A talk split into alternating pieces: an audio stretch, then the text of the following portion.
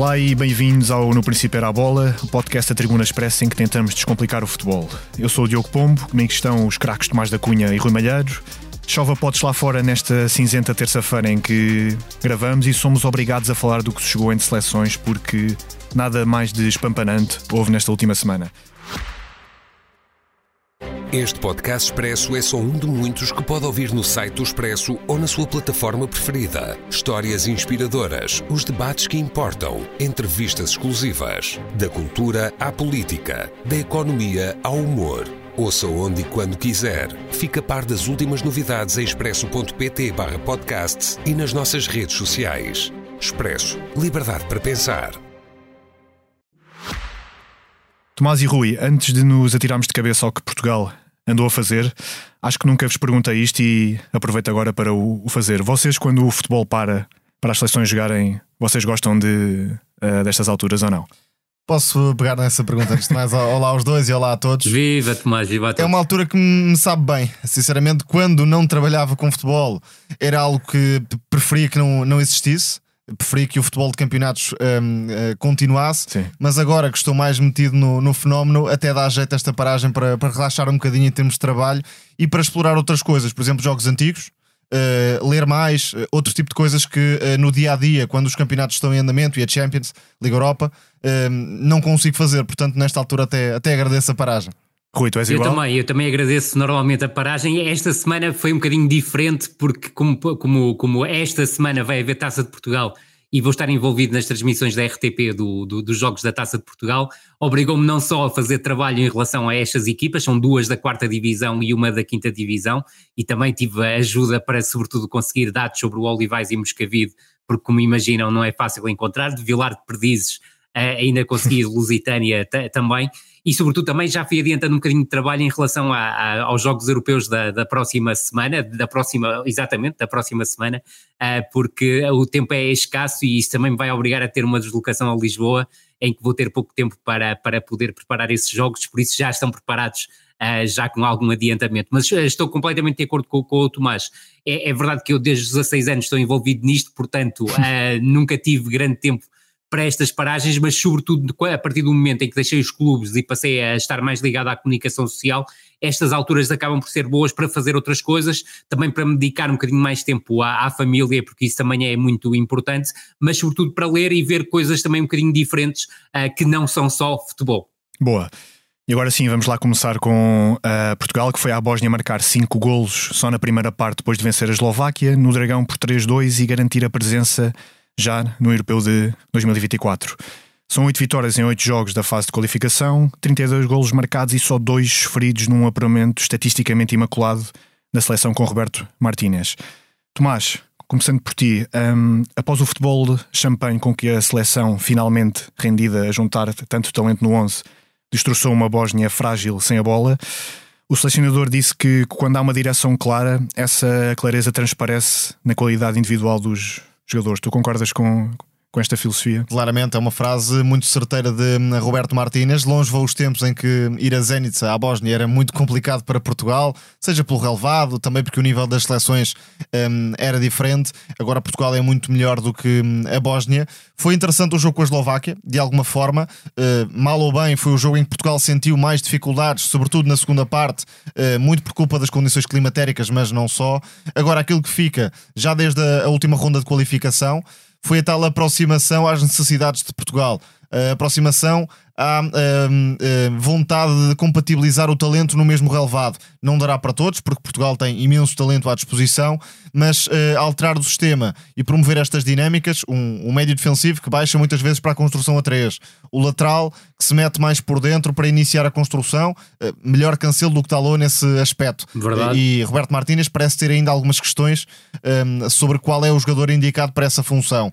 Cancelo, sem dúvida. Claramente, Sim. é um jogador com mais capacidade de resistência à pressão, de trabalhar em zonas interiores, de desequilibrar através do passe, de aparecer na criação também e até finalizar, como aconteceu na, na Bósnia. Brutal. E depois um, a presença de Bruno Fernandes como médio que sai de trás e muitas vezes rompe na meia direita, com os extremos mais abertos. Bernardo Silva, um, no primeiro jogo, um pouco mais encostado à linha do que Bruno Fernandes no jogo com a Bósnia, por questões uh, óbvias de, de características, uh, com um lateral que se projeta em profundidade ou mais por dentro. Há aqui alguma maleabilidade, mas em termos de estrutura, já há um, uma hum, clareza de Roberto Martínez naquilo que pretende para Portugal ser mais forte ofensivamente. E no fundo é isso a que Portugal deve uh, candidatar-se, a ser uma equipa forte, dominadora, que joga no make-up ofensivo e, sobretudo, capaz de criar relações no um, último terço. E há também um, umas uh, tentativas interessantes de Roberto Martínez de experimentar várias coisas. Por exemplo, nas últimas partidas vimos Vitinha como um médio mais ofensivo, vimos Diogo Jota como um segundo avançado de ruptura, vimos a tentativa de juntar dois pontas de lança, como uh, Gonçalo Ramos e Cristiano Ronaldo, e vimos agora este papel de avançado livre de João Félix com Ronaldo a ponta de lança. Portanto, eh, não há ainda um 11 definido, mas as funções e a adaptação da equipa em termos de estrutura e de características uh, para que os jogadores possam estar confortáveis, claramente melhorou aquilo que se viu nos primeiros encontros com Martínez. Rui, uh, qual destas que... experiências Sim. é que tu achas que, que é mais adequada ao, ao talento e aos jogadores que a seleção tem?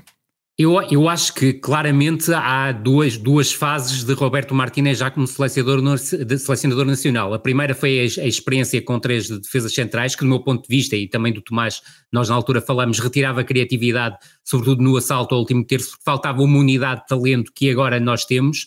Aquilo que me parece é que, é que eu tenho gostado mais de ver passará muito próximo do 4-2-3-1 como estrutura inicial, como ponto de partida, mas a flexibilidade estrutural que era prometida do, do, do, pelo selecionador nacional desde a sua conferência de imprensa de apresentação começa a ser vista e sobretudo agrada-me estas experiências que nós temos tido com os jogadores a desempenharem várias tarefas. Falo, por exemplo, de, de um aspecto que eu creio que ainda poderá ser explorado até à, até à fase final do campeonato da, da Europa, que é, por exemplo, o Bruno Fernandes partir da, da, posição em que jogou ontem, mais a jogar mais aberto sobre o corredor direito, ainda que não seja totalmente aberto sobre o corredor direito, porque busca muito o corredor central e busca sobretudo a profundidade, um aspecto inquieto tremendamente forte, e ver o Bernardo Silva a jogar exatamente ao contrário do que tem acontecido, muito mais como médio centro ofensivo, fazendo, por exemplo, dupla de médio centro com Palhinha ou com Danilo, que já foi, que tem sido os jogadores mais experimentados, mas também poderá entrar nesta equação, claramente o, o Rubén Neves. Gosto particularmente da questão do Cancelo a jogar como lateral por dentro, creio que tem muito mais benefícios e, e também em relação ao Dalot é, é inequívoco, o Dalot sente-se muito mais confortável por fora, o Cancelo tanto, tanto se sente confortável por fora, mas por dentro é capaz de aportar muito mais à seleção nacional. E sobretudo deixa-me dizer que estes dois jogos, independentemente da qualidade indiscutível do António Silva, mostram mais uma vez e vai na sequência daquilo que já tínhamos visto em setembro, mas com um adversário de grau de dificuldade muito mais baixo, é a qualidade que o Gonçalo Inácio tem. Falou-se muito da questão do Gonçalo Inácio ter problemas de adaptação a uma defesa A4, era um fantasma que Fernando Santos tinha e vê-se perfeitamente que uh, Gonçalo Inácio está claramente preparado para jogar numa defesa A4, numa defesa A5, numa defesa A3, porque é neste momento um dos melhores defesas centrais do mundo naquilo que se diz respeito à condução e à construção Ainda por cima numa equipa que passa 90% do jogo a atacar. Sem dúvida nenhuma, Tomás, e isso é cada vez mais visível, viu, viu-se no jogo diante do Luxemburgo e mesmo diante da Bósnia. Ontem, é importante referir que os cinco golos de Portugal nascem de construções desde trás. E em três delas, os três primeiros golos nascem de construções dirigidas pelo, pelo uh, Gonçalo Inácio, que oferece uma flamância em termos de condução e construção tremenda à seleção nacional, ao Sporting e creio que está claramente talhado para voos mais elevados, da mesma forma que o António Silva também está, mas são jogadores de perfil diferente e o Gonçalo, e o Gonçalo Inácio, nestes jogos, tal como dizias e muito bem, Tomás, frente a adversários que jogam mais fechados, uh, tem uma, uma, uma, capacidade de fluidez e de encontrar espaço através do passe, através da condução, uh, tremendos. E creio que é uma mais-valia indiscutível para a seleção nacional, sendo que me parece que o Rubem Dias é um central absolutamente indiscutível como titular e resta perceber se Pep chegará ao Euro 2024 com capacidade para ser titular da seleção nacional? Creio que sim, mas provavelmente não terá uh, até aí, uh, diria, disponibilidade física para poder ser o defesa central do Futebol Clube do Porto e ao mesmo tempo o defesa central da seleção nacional. Penso que Roberto Martínez já se convenceu em relação à maior parte dos jogadores do 11 titular. E também a questão da estrutura, com um ou outro ajuste, dependendo das características do, dos jogadores. Mas se pensarmos, por exemplo, no lateral esquerdo, sabe-se que quer Nuno Mendes, quer Rafael Guerreiro têm muitos problemas físicos. E portanto não é nada descabido imaginar que Cancelo possa ser o titular naquela posição de lateral interior da esquerda para dentro. Depois, isto implica que Rafael Leão uh, uh, guarda a posição no corredor esquerdo. Penso que é um jogador que ainda pode dar um bocadinho mais, embora tenha feito exibições Concordo. interessantes na, nas últimas jornadas, mas é um jogador que uh, não está a assumir-se como no Milan, por exemplo, jogando completamente aberto no corredor esquerdo. A posição mais aberta, diria que é de uh, segundo avançado, uh, porque Roberto Martínez, uh, consoante as necessidades, pode querer diversos perfis, seja um segundo ponta de lança, seja um avançado mais rápido e desequilibrador em profundidade como Diogo Jota, seja um criador como João Félix. Penso que um, na maior parte dos jogos que Portugal terá, João Félix é uma escolha mais indicada pela qualidade em espaços curtos, pela criatividade no último passe mas em determinados jogos onde possa ser necessário ter mais movimentos de ruptura, um Diogo Jota se calhar já fará Sim. mais sentido. Estou a assumir que Cristiano Ronaldo será titular praticamente em todos os jogos, não há grandes chances de que isso não aconteça. Depois, com Bernardo Silva à direita, Bruno Fernandes e Palhinha no meio campo, sobra de facto o tal papel de segundo avançado, que é aquele que deixa mais incógnitas e uh, por onde Roberto Martínez pode moldar a equipa uh, com diversos perfis à disposição neste momento. Verdade, e juntava só um dado, Tomás, e creio que estarás de acordo comigo, é que em alguns jogos poderá pensar na utilização de um terceiro médio abdicando do segundo avançado. Isso permitiria, por exemplo, juntar o Bruno Fernandes e o Bernardo Silva no corredor central, juntamente com o tal médio defensivo, ou acrescentar mais uma unidade de meio campo como o Vitinha, como o Otávio, que podem entrar nesse Penso papel. Penso que foi a questão a principal em relação à segunda parte do jogo com a Eslováquia. Exatamente. Quando Portugal perdeu o controle da posse de bola e as condições climatéricas também estavam muito Sem adversas. alguma. A Eslováquia estava a atacar muito pelo corredor esquerdo. Aí creio que Martínez demorou a ler as necessidades da equipa, seja com a colocação de mais um médio e a uhum. troca para o 4-3-3, ou então com a colocação, por exemplo, de Otávio sobre a direita para dar um apoio mais próximo a, a, ao lateral e também para fechar mais por dentro em determinadas situações. Não ajudou a equipa nesse momento Roberto Martínez.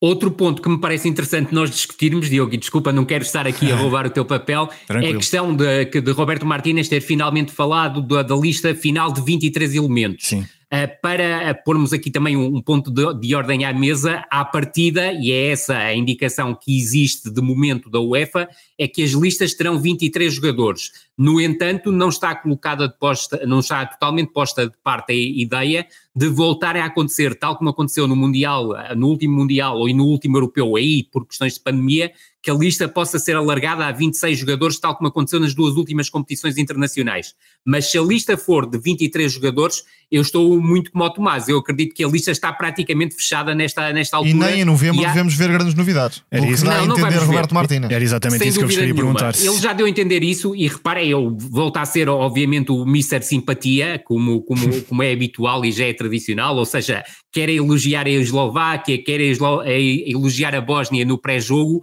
e, sobretudo, na conferência de imprensa inicial, quando apresentou a convocatória, voltou a falar da questão, desta vez, de ter sido a convocatória mais difícil com uma pré-lista de 42 jogadores e assinalou desses 42 jogadores para além dos 26 convocados e salientar esse aspecto. E saíram dois. Voltou a alargar a lista. Acabou exatamente. por dar na mesma coisa. Sim. Verdade, e não entrou ninguém, mas ele desta vez eh, falou de seis jogadores a mais, dos, não, do, para além dos 26 convocados, o que dá 32 jogadores, que são Diogo Leite, Mateus Nunes, João Mário do Futebol Clube do Porto, que nunca tinha falado, Bruma, Galeno, e foi Galeno em que ele centrou mais as atenções, e curiosamente recuperou um nome que há muito nós já não falávamos, que era o do William Carvalho, salientando um bom início de época no Betis, que, do meu ponto de vista, nem tem sido assim tão bom quanto isso.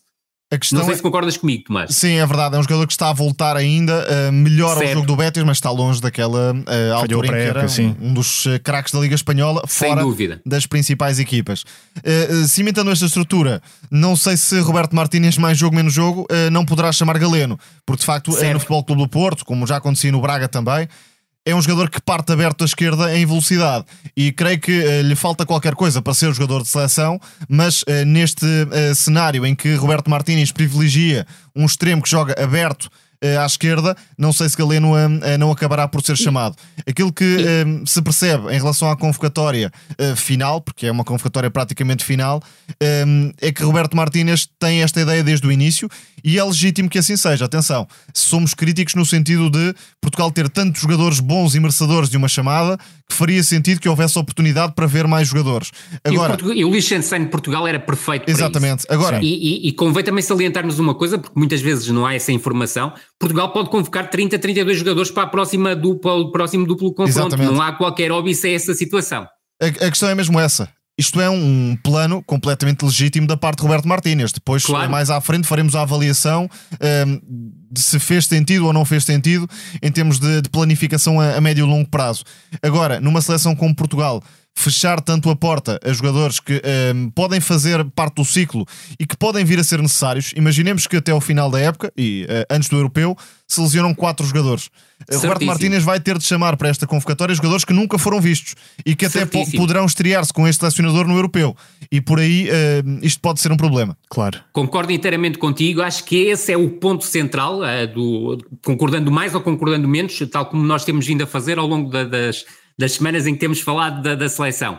Uh, sobretudo nestas paragens de setembro e de, de, de, outubro. E também me parece claro que se há jogador que está à espreita de uma oportunidade na seleção principal, esse jogador é Galeno, de todos os jogadores que ele referiu e que não convocou para o último jogo. Até pela questão de não saber do ponto de vista físico, e tu tocaste nesse ponto e é um ponto que me parece é essencial, se Rafael Guerreiro e Nuno Mendes estarão aptos para jogar o europeu. Ou seja, o Nuno Mendes irá recuperar, provavelmente irá atingir, e espero bem que sim, o nível, o seu máximo nível, tem todas as condições para isso, mas a verdade é que se olharmos para Rafael Guerreiro, as lesões são contínuas e já não é a primeira vez que acontece, sobretudo perto de uma fase final de um campeonato da Europa ou do campeonato do mundo, em que ele teve problemas físicos e acabou até por não ir, eu creio que até ao Mundial 2018 acaba por ser substituído à última hora pelo Mário Rui. Portanto, é um jogador que tem tido lesões em sequência e, sobretudo, parece-me que nesta altura está num clube Bayern de Munique em que não terá oportunidade para jogar com a frequência com que jogava no Borussia Dortmund. E sobre essa questão do lado esquerdo, repare-se que um, nos moldes em que Roberto Martínez tem um, adaptado o lateral e o extremo, Nuno Santos dificilmente será chamado, porque o lateral está a jogar mais por dentro do que por fora. Certíssimo. Sim. E Galeno ganha a tal uh, possível oportunidade porque está um, eh, habituado a jogar mais por fora. Outra questão em relação ao Nuno Mendes é que Nuno Mendes, embora tenha capacidade como construtor, não é propriamente um lateral que esteja habituado a desenvolver-se em zonas de, de, construção, por dentro. Sim. Portanto, certo. fica a curiosidade para perceber se uh, Nuno Mendes, estando em condições, vai levar Roberto Martínez a adaptar uh, o lado esquerdo de Portugal ou se a ideia é mesmo levar Cancelo como titular nesta posição de lateral interior. E não esquecendo... Mas há dois aspectos que me parecem claros. Uh, o Roberto Martínez não conta minimamente com o Nuno Santos, não conta minimamente com o Mário Rui e ele, não sei se cometeu nenhum, um lapsus língua, já não seria o primeiro, e voltamos a frisar essa questão. O facto dele procurar falar em português é ótimo, acho que, que, é, que é bonito até da parte dele, e cá está, está envolvido naquela sua aura de mister simpatia que ele gosta de preservar, mas a verdade é que provavelmente às vezes pode cometer alguns erros. E, e, e quando ele fala do Galeno, ele fala que o Galeno é um jogador capaz de jogar numa linha de 4 e numa linha de 5 quando está a falar de uma linha de 4, está a falar de uma linha defensiva de 4. E a verdade é que nós vimos Galeno jogar em linhas de 4, sim, mas sempre em situações em que o Futebol Clube do Porto estava em desvantagem no marcador ou à procura de um resultado. Creio que aí já é uh, entrar demasiado num cenário de, de imaginação, digamos Sem assim. Dúvida. Galeno, se Roberto Martínez porventura uh, quiser dar-lhe espaço na seleção, terá de jogar como extremo esquerdo aberto, nunca como Isso. lateral, numa, numa defesa a 4, ainda por cima com, as, com a quantidade de opções disponíveis e de alto nível que Portugal tem neste momento. Galeno é claramente a alternativa para fazer aquilo que o Rafael Leão está a fazer e, do meu ponto de vista, está a ser coartado parte do talento do Rafael Leão, porque eu concordo contigo, eu creio que o Rafael Leão ganhava mais com mais liberdade de ação da esquerda para o meio e não tão aberta à largura no corredor esquerdo. Sim, porque em termos de capacidade de atacar zonas de finalização perde Certíssimo. um pouco e um, embora seja um jogador, obviamente, forte na mudança de velocidade, Fantástico. não é muito imaginativo no dribble, não é um jogador não. que consiga um, desmontar uma equipa por si só. Nem é um jogador uhum. que alimente muito zonas de finalização através de cruzamento, Exato. não está no ADN dele, ele vai muito mais buscar o espaço interior para buscar depois Portanto, a finalização ou eventualmente um passe de ruptura, por exemplo, mas mais finalização. Poderia até. ser interessante ter uma alternativa, e repito, não sabemos se o Nuno Mendes estará disponível, mas uma alternativa com o Nuno Mendes a fazer o corredor e João Félix na meia esquerda, Concordo. por exemplo. Sim. Mas uh, lá está, depende muito da, da questão física em relação ao lateral esquerdo, porque acredito que se Nuno Mendes não recuperar e, e não fizer uma boa época em Paris, vai ser cancelo titular. E não esquecendo que. Nuno Mendes. E, eh, à partida, desculpa Diogo, só para confirmar, o Nuno Mendes à partida ainda não estará apto para incorporar a convocatória de novembro. Pois, e, e sem esquecer que o Nuno Mendes, mesmo que volte cedo e, e que se mantenha livre de lesões até ao europeu, também tem outra concorrência esta época em Paris com o Lucas É, Hernandes. e Sem Luís dúvida. Henrique hum, muitas vezes tem utilizado o lateral mais baixo, como um terceiro central, até por vezes. Certíssimo. E essa questão pode interferir no, no rendimento e na, na continuidade de Nuno Mendes em Paris. Aquilo que se percebe é que, com os jogadores disponíveis, eh, Roberto Martínez pode jogar com laterais abertos e extremos dentro, pode fazer o contrário, pode jogar com fazer o que quiser. todo o tipo de médios, todo o tipo de sistemas. Agora, se calhar a ideia dos três centrais é, menos aquela, é aquela que menos beneficia Portugal. Sem Isto dúvida. também diz eh, muito sobre a ideia inicial de Roberto Martínez. Claro que sim. E imaginando, só para insistir um bocadinho nesta questão, imaginando que Nuno Mendes e Rafael Guerreiro não ah, ah, recuperam e não estão em forma para o europeu, será que esta lógica que vocês falaram abre espaço para Pedro Neto ser chamado numa lógica de ala? Para mim, o papel de extremo à esquerda, em caso de eh, jogador aberto, seria de Pedro Neto. Eh, Não creio que haja qualquer necessidade em chamar Galeno para, para a seleção nacional Certíssimo. pela qualidade dos outros. E ainda há outros jogadores que poderíamos, obviamente, eh, incluir aqui para esse papel. Bruma, eh, como um destro à esquerda, também consegue perfeitamente assumir o papel de desequilibrador. Agora, creio que o jogador mais talhado para jogar aberto, seja à direita, seja à esquerda, é Pedro Neto. E está a fazer uma grande temporada na Premier League. Provavelmente vai continuar a fazer uma grande temporada na Premier League. E eh, não só é forte na, na mudança de velocidade e em espaço curto, em um contra um, mas também em espaço eh, mais aberto. É um jogador muito rápido e potente e com capacidade de finalização. Portanto, penso que Pedro Neto pode ser aqui um joker nesta convocatória final a pensar no europeu.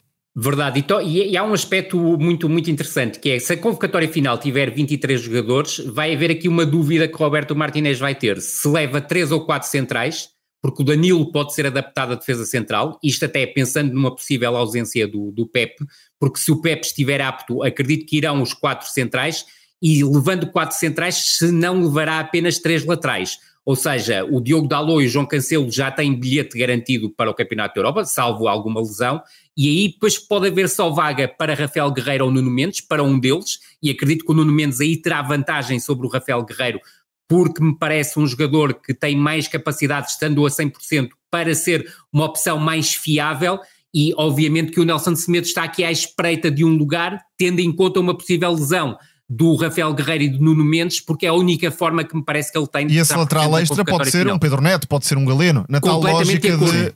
Opção alternativa, mais virada Sem para dúvida. o ataque, que Portugal pode que é o tal jogador que pode fazer uma dupla momentos. função. Exatamente. E esse aspecto parece-me crucial para o Pedro Neto e para o Galeno terem hipótese de serem o 23 jogador da convocatória. Porque é muito difícil fugir de uma lista de 23 jogadores, tendo em conta os jogadores que têm sido utilizados com mais frequência por parte de Roberto Martínez. Sim, a grande questão, e eh, pensando aqui exclusivamente na seleção portuguesa, há 19, 20 jogadores que são sempre Certo. convocados porque Sim. fazem parte da espinha dorsal da seleção. Não mexe e não faz sentido que, que mexa. O que está em discussão são aqueles 3, 4 lugares em aberto que podem ir alternando também para dar eh, entrada a outros, para demonstrar que está atento ao trabalho que outros vão fazendo e porque pode ser preciso. Essencialmente é Sim. isso. Porque desta convocatória que está mais ou menos definida, não se sabe se 4 ou 5 ou, ou mais jogadores, esperemos que não, atenção, mas podem lesionar-se, podem ter uma quebra ahm, Basta ver que exibicional, aconteceu podem ir para o banco no clube eh, durante os Verdade. próximos seis meses. Há sempre questões que podem mexer com ahm, eh, a questão da seleção nacional e não é igual um jogador que se assume no clube tem seis ou sete meses de alto nível e um jogador que chegará ao europeu sem jogar no clube, sem confiança, não é bem a mesma coisa. Certíssimo. E reparem que eh, nós, se olharmos para aquilo que foi é, este, este duplo confronto diante da Eslováquia e da Bósnia, percebemos que estão 23 jogadores nesta convocatória, porque Totti Gomes é claramente o jogador extra, nem sequer foi ao banco nos dois jogos. Portanto, a partir destes 23, podemos subtrair alguns jogadores para perceber depois qual é a lista final. Por exemplo, João Neves, obviamente, é uma interrogação, Nelson Semedo é uma interrogação. Nesta lista final, são dois jogadores que podem saltar para entrar 21. Há a tal questão do Pedro Neto que pode estar a discutir diretamente um lugar por exemplo, com, com o Galeno na convocatória final, mas de resto dos restantes 20 jogadores vai alterar muitíssimo pouco. São, é uma espinha dorsal que já está construída e reparem, nessa espinha dorsal existem três médios mais de contenção, ou seja, João Palhinha, Danilo, que para agora tem sido muito mais médio de contenção do que defesa central, e pode ser em algumas circunstâncias o tal quarto, quarto central da convocatória, se não houver Pep e Rubén Neves há um jogador na convocatória que não sei se neste momento faz muita falta, que é Ruba Neves, precisamente. Concordo. Tem características uhum. diferentes de Danilo e de Palhinha, mas já se percebeu que a prioridade de Roberto Martínez naquela Certíssimo. posição à frente da defesa é precisamente ter um ou outro, Danilo ou Palhinha, até pela facilidade de se meter numa defesa a três para, para para, em caso de necessidade ou para, por exemplo, construir Certíssimo. a três, uh, mesmo que não participe muito, mas para criar a vantagem para os centrais, uh, assumiria a condução ou o passe. E ter um Portanto, recuperador de bolas. Exatamente, um jogador mais posicional. É, e pode que, ser que um perfil de médio preterido para depois entrar um jogador como João Neves, Renato Sanches ou Mateus Nunes. Exatamente, era, era esse o ponto. Não creio que a presença de Ruben Neves seja muito necessária nesta fase. E isso poderia diversificar um pouco a zona central do meio campo de Portugal, porque, por exemplo, João Neves é mais parecido com outros que já temos, um Otávio, se quisermos, Certíssimo. é um jogador na mesma linha, mas um Mateus Nunes já é, tem outras características, podia fazer aquele papel de Bruno Fernandes, ou seja, como um segundo médio que chega à frente, que rompe uh, na meia direita, por isso creio que uh, de facto Ruba Neves uh, tem um lugar na convocatória que se calhar nesta altura é Está aquele que pode ser mais discutível, exatamente. É verdade.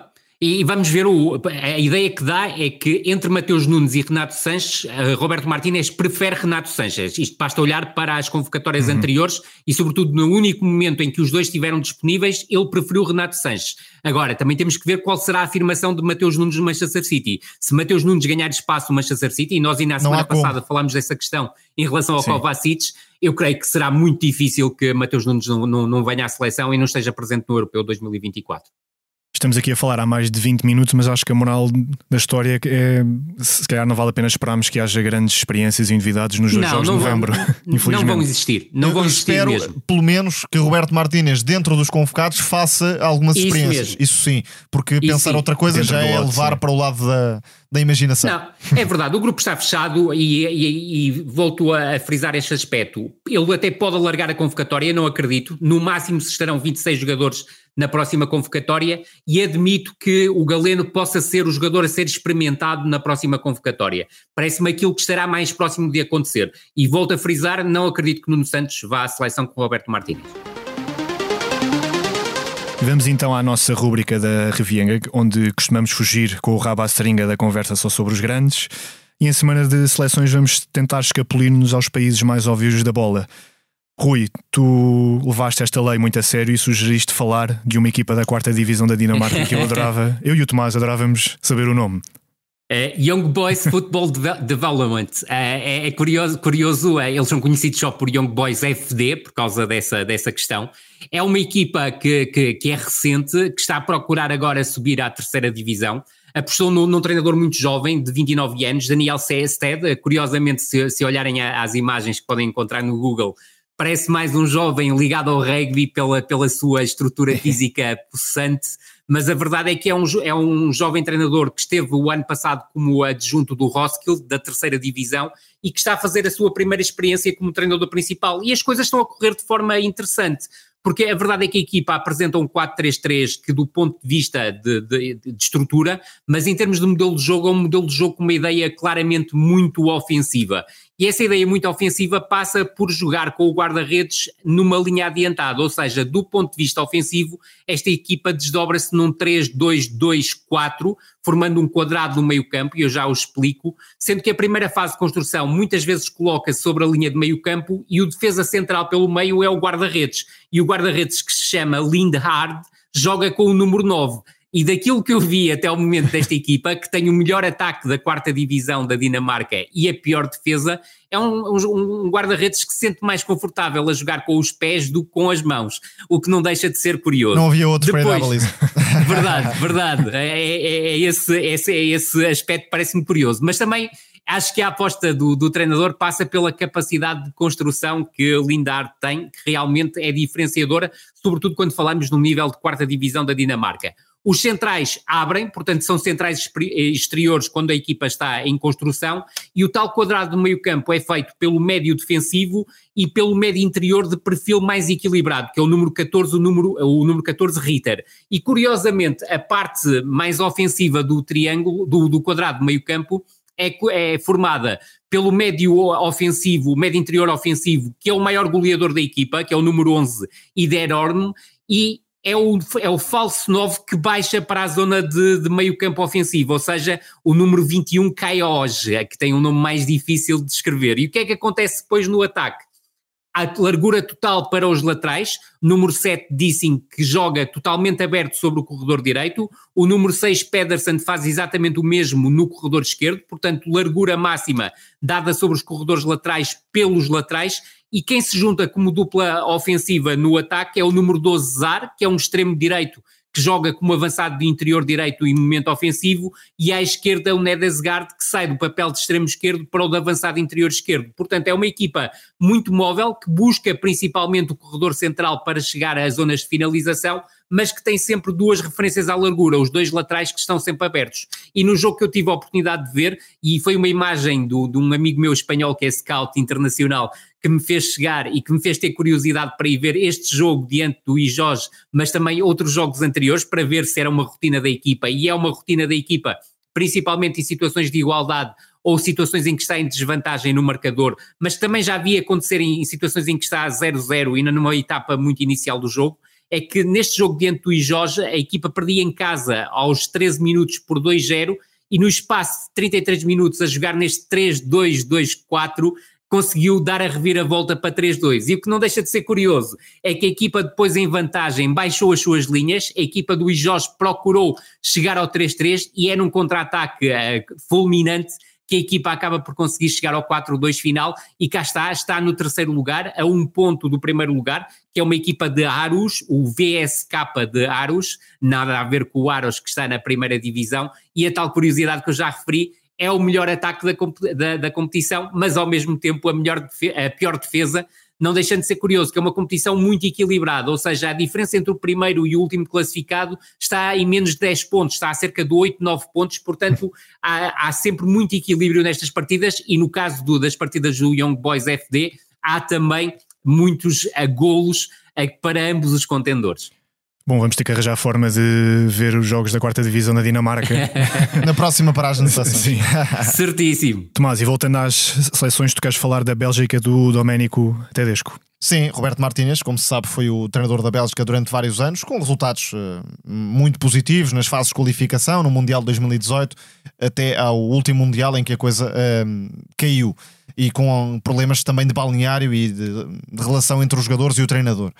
Agora, a Bélgica tem um uh, promissor treinador que nunca deu propriamente o salto. Domenico Tedesco, quando apareceu no Schalke 04, também fazia Prometia. parte da vanguarda um, ehm, da escola germânica. Muita adaptação em termos de uh, sistemas, uh, muita troca de posição entre os jogadores. Há um caso paradigmático que é o de Wesson McKennie, que no Schalke fez Isso. todas as posições e mais algumas, só não foi à baliza, de resto. Era o fez, Exatamente, fez praticamente tudo. Mas depois, em termos de continuidade, Domenico Tedesco não conseguiu um, ehm, assegurar o rendimento da equipa. Uh, e chegou a acontecer uh, vermos queixas de jogadores devido à confusão tática que por vezes reinava nas equipas de, de Tedesco. Agora é o selecionador da Bélgica, mantém alguma maleabilidade tática, mas já de forma menos um, caótica, digamos, e estabilizando mais a equipa. Nesta Bélgica, e atenção porque isto é um sistema cada vez mais uh, visto nos últimos tempos e uh, particularmente no topo da Europa. Treinadores como Guardiola, De Zerbi, que é também um adepto do, do 4-2-4, Luís Henrique, que tem jogado assim no PSG, cada vez mais vão jogando desta forma com intenções muito claras. Este 4-2-4 muitas vezes uh, promove a posição baixa dos laterais e quatro atacantes muito fortes em campo aberto, por norma. Certíssimo. Nesta Bélgica, os quatro atacantes poderão vir a ser Jeremy Doku, que é, é, um jogador que uh, está a dar cartas no City e quando tem espaço então é, é diabólico.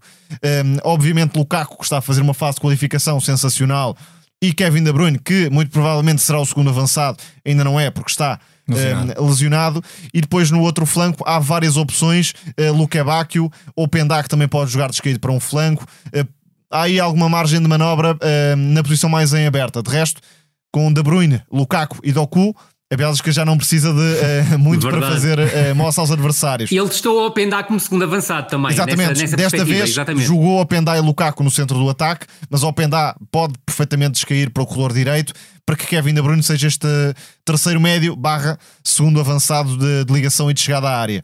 Os dois médios centro um, jogam muito próximo dos centrais quando a equipa tenta construir Verdade. e os laterais uh, não sobem muito. Castanho sobe um bocadinho mais do corredor direito, uh, agora transferido para o Fulham, e Arthur Teat, uh, que é um central de origem, É central de joga origem. como lateral esquerdo, mas com pouca participação no, no meio campo contrário. A intenção é atrair a pressão do adversário e depois ou sair de forma curta ou então fazer rapidamente a ligação com os homens da frente e aproveitar o campo aberto. E forçar situações de um para um. É né? partir o adversário.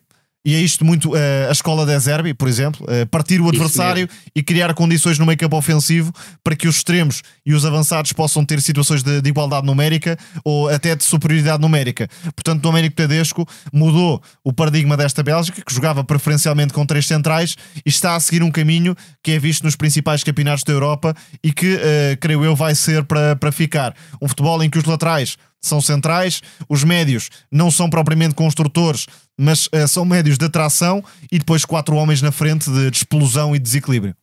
Isso acho que é curioso, por exemplo, eh, e, e permitem uma, permitem uma analogia. Quando hoje estava a observar a equipa do Young Boys, muita desta ideia que, que a equipa é Young Boys FD, para não confundirem com, com, com, com o Suíço, para quem não está a ouvir. O 3-2-2-4 permitia que a equipa, frente a uma equipa que estava a jogar entre o 4-1-4-1 e o 4-4-2, porque depois sentiu dificuldades a encaixar na equipa adversária, aquilo permitia muitas vezes a chegada ao último terço com cinco ou seis jogadores, porque os dois jogadores de apoio ao quarteto da frente tanto ofereciam apoio como atacavam a profundidade. E era muito difícil depois para a última linha conseguir corresponder ao ataque com seis unidades, quatro pelo espaço central, duas completamente abertas à largura. E numa semana em que Eden Hazard anunciou a, a retirada Verdade. do futebol, uma carreira curta, eh, ainda assim, podia Sim. ter dado um bocadinho mais, embora os tempos de Premier League tenham sido extraordinários. E no Incríveis, Lille, foi campeão no Lille, naquela equipa que tinha Verdade. Gervinho e, e Moussa só. Mas de facto há um novo super craque para o futebol belga. Penso que Jeremy Doku, ainda mais com esta passagem para o City, nos próximos 5, 6 anos vai ser a grande figura do futebol belga. Fez um jogo inacreditável na Áustria. Quando eh, sai num contra um, é eh, absolutamente imparável, muito rápido a executar. Tem cada vez mais a facilidade de decidir com os dois pés. Penso que se conseguir ser um bocadinho mais produtivo na finalização, está aqui um dos melhores jogadores do, do Sim, futebol explode mundial. definitivamente. É o ponto que lhe falta e eu creio que, que vai ser muito trabalhado pelo Guardiola em relação a ele. Má notícia para Jack Grealish no City, que joga Sim. no mesmo lado e na mesma posição. Seguindo em frente, vamos à rubrica Totti ou Totti, que desta vez será um prémio bicéfalo, porque Tomás tiveste os olhos postos num jogador equatoriano e noutro mais conhecido da Colômbia. Sim, um dos meus golos preferidos de sempre foi de Rames Rodrigues no Mundial de Aquela 2014 peitaça. contra o Uruguai. Sem dúvida. e fez a melhor exibição que lhe vimos nos últimos 5, 6 anos, diria. Há muito tempo que não se via Rames Rodrigues jogar com tanta alegria, tanta Verdade. influência na criação, no controle de bola, na forma como define o passe, a marcar também, e um, um belo golo. Portanto, hum, esta Colômbia que hum, não esteve brilhante no último ciclo para o Mundial, desta vez, em princípio, vai apurar-se até pelo, pelo ar- alargamento, mas seria muito interessante preservar eh, Rames Rodrigues. Penso que podemos ter aqui um daqueles casos em que a motivação a nível de clube já não vai ser a mesma, mas se Não. calhar para representar a seleção colombiana e ter, se calhar, o adeus eh, aos grandes palcos no Mundial, pode ser aqui um- uma segunda vida de contigo. Rames Rodrigues. E esperemos que assim seja, porque de facto, na forma como se relaciona com bola, é um dos melhores 10, um dos melhores médios criativos do futebol eh, mundial. E eh, quem quiser espreitar alguns lances dessa exibição de Rames Rodrigues não se vai arrepender. Mais novo, muito mais novo, mas igualmente talentoso. E eh, creio que se houver aqui um projeto cuidado por parte do Chelsea, que já o contratou, Isso também mesmo. vai ser um dos grandes nomes do futebol mundial nos próximos 10, 15 anos. Kendry Paes, Só tem 16 anos. 16 anos, em porque eh, marcou o primeiro gol pela seleção principal do Equador e até só o Equador, que é também um dos países formadores eh, de excelência, diria, no futebol eh, mundial, o Independiente del Valle, que também é um projeto de referência, não sendo um dos principais clubes do Equador, mas eh, claramente ganhando esse estatuto nos últimos largos anos, às custas desta aposta na formação, investimento na academia, investimento na atração de treinadores e especialistas para desenvolver os jogadores, uma rede de recru- recrutamento que certamente será muito desenvolvida também a nível do Equador e por isso não surpreende que grande parte dos nomes que vamos ouvindo falar em termos de talento sejam uh, formados no Independente Del Valle. Kendry Pais uh, surge também nessa linha, é de facto um fenómeno precoce, 16 anos apenas, sendo que já ouvimos falar dele há, há uns bons meses, portanto não é nenhum desconhecido estreou-se a marcar pela, pela Tri, como é conhecida a seleção do Equador, e de facto tem um pé esquerdo também é, especial. O primeiro toque é notável. É, a zona de intervenção é. é até parecida à de Rames Rodrigues, ou seja, Verdade. um médio que pode jogar por dentro, mas também podes cair para a meia direita,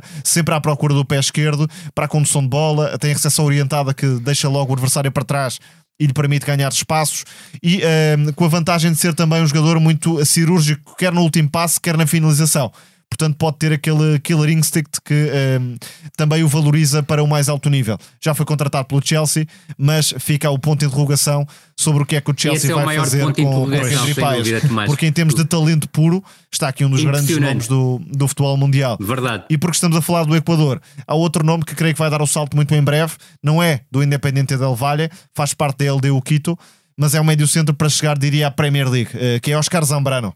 Tem 19 Concordo. anos Uh, e é um médio uh, não propriamente na linha de Moisés Caicedo, porque tem mais talento para a construção, é um organizador puro, mas ainda assim com qualidades na recuperação de bola. É ele o Quito que vai jogar uh, nos próximos tempos a final da Copa Sul-Americana com o Fortaleza do Brasil, que é também um projeto que tem vindo a dar cartas nos últimos tempos. Portanto, é uma final muito interessante. E se Oscar Zambrano estiver disponível, é um nome em que podem focar-se, porque é também Verdade. um dos grandes craques do futebol equatoriano em ascensão.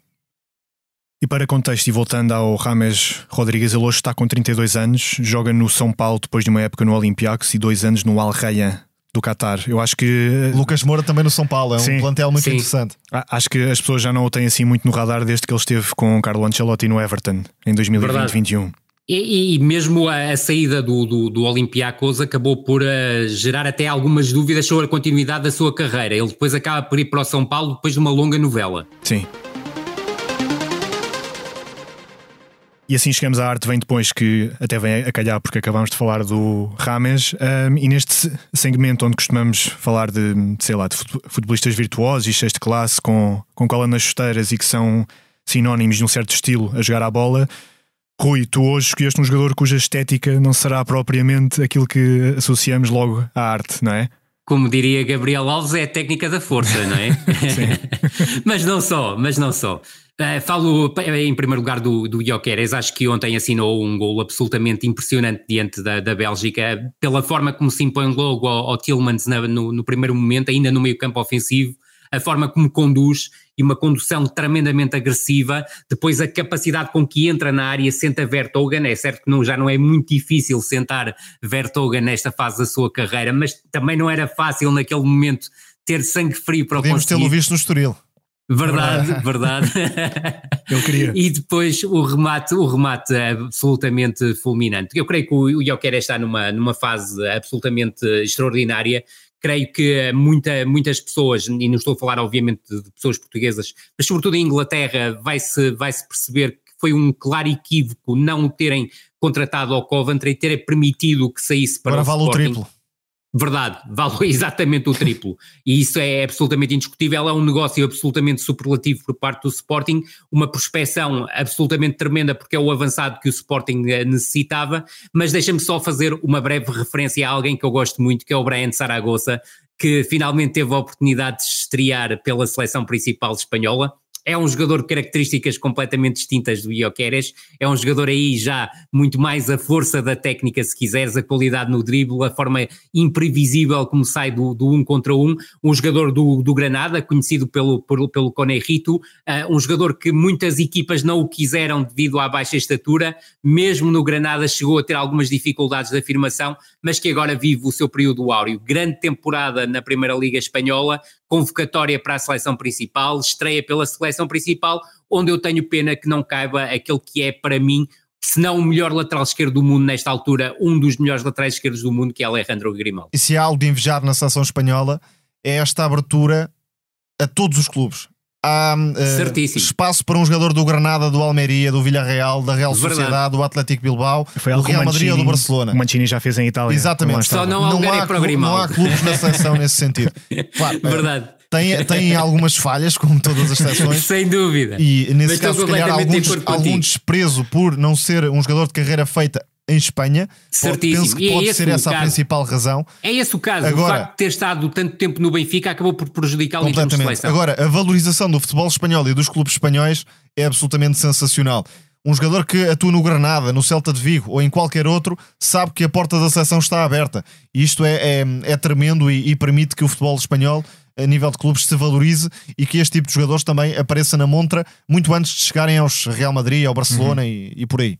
E quem diria que o Lenormand, por exemplo, chegaria à defesa central titular da seleção espanhola, por exemplo. Ah, Isso mostra a capacidade que, que tem de descobrir o próprio produto nacional dentro de portas no seu campeonato.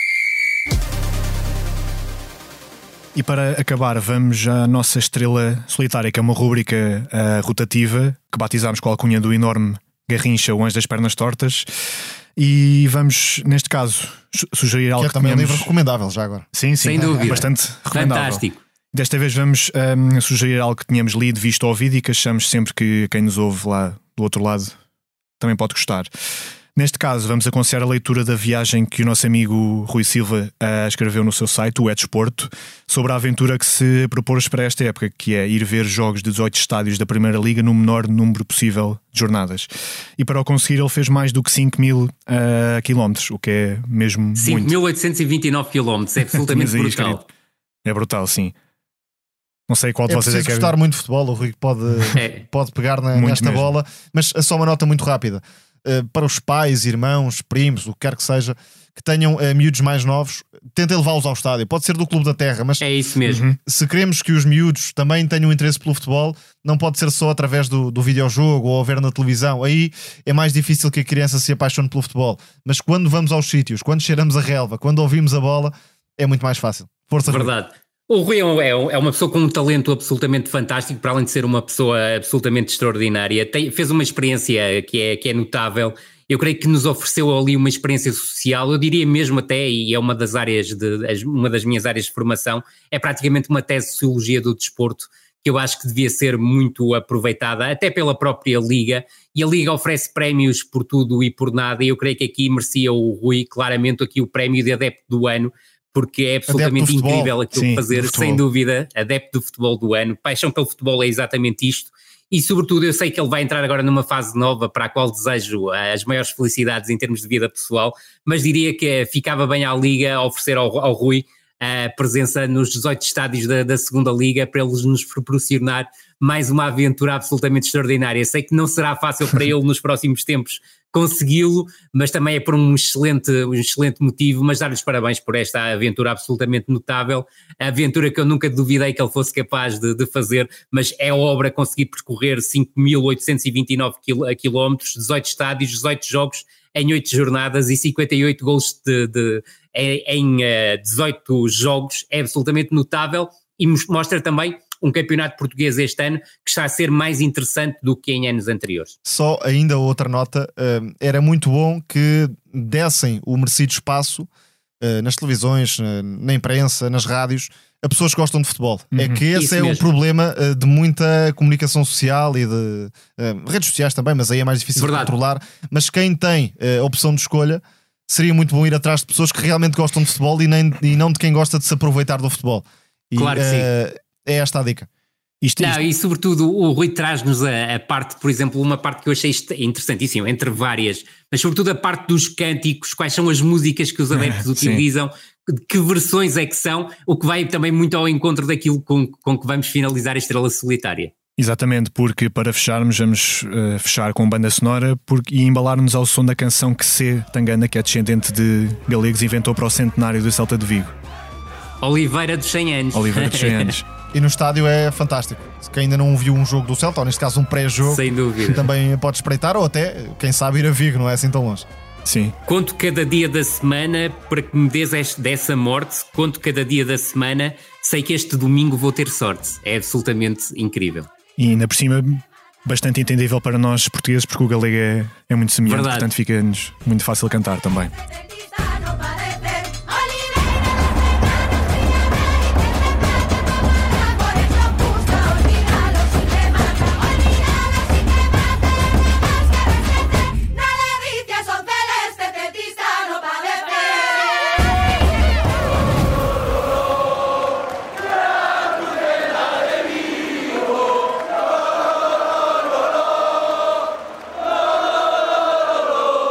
E embrulhamos assim mais um No Princípio Era a Bola, a sonoplastia do João Luís Amorim. Para a semana cá estaremos. Até já, Rui. Até breve. Até já, Tomás. Boa semana a todos. E muito obrigado aí desse lado por nos ouvirem. Um abraço. E aproveitem e vão aos Jogos da Taça de Portugal. Fica o recado. Vem a calhar.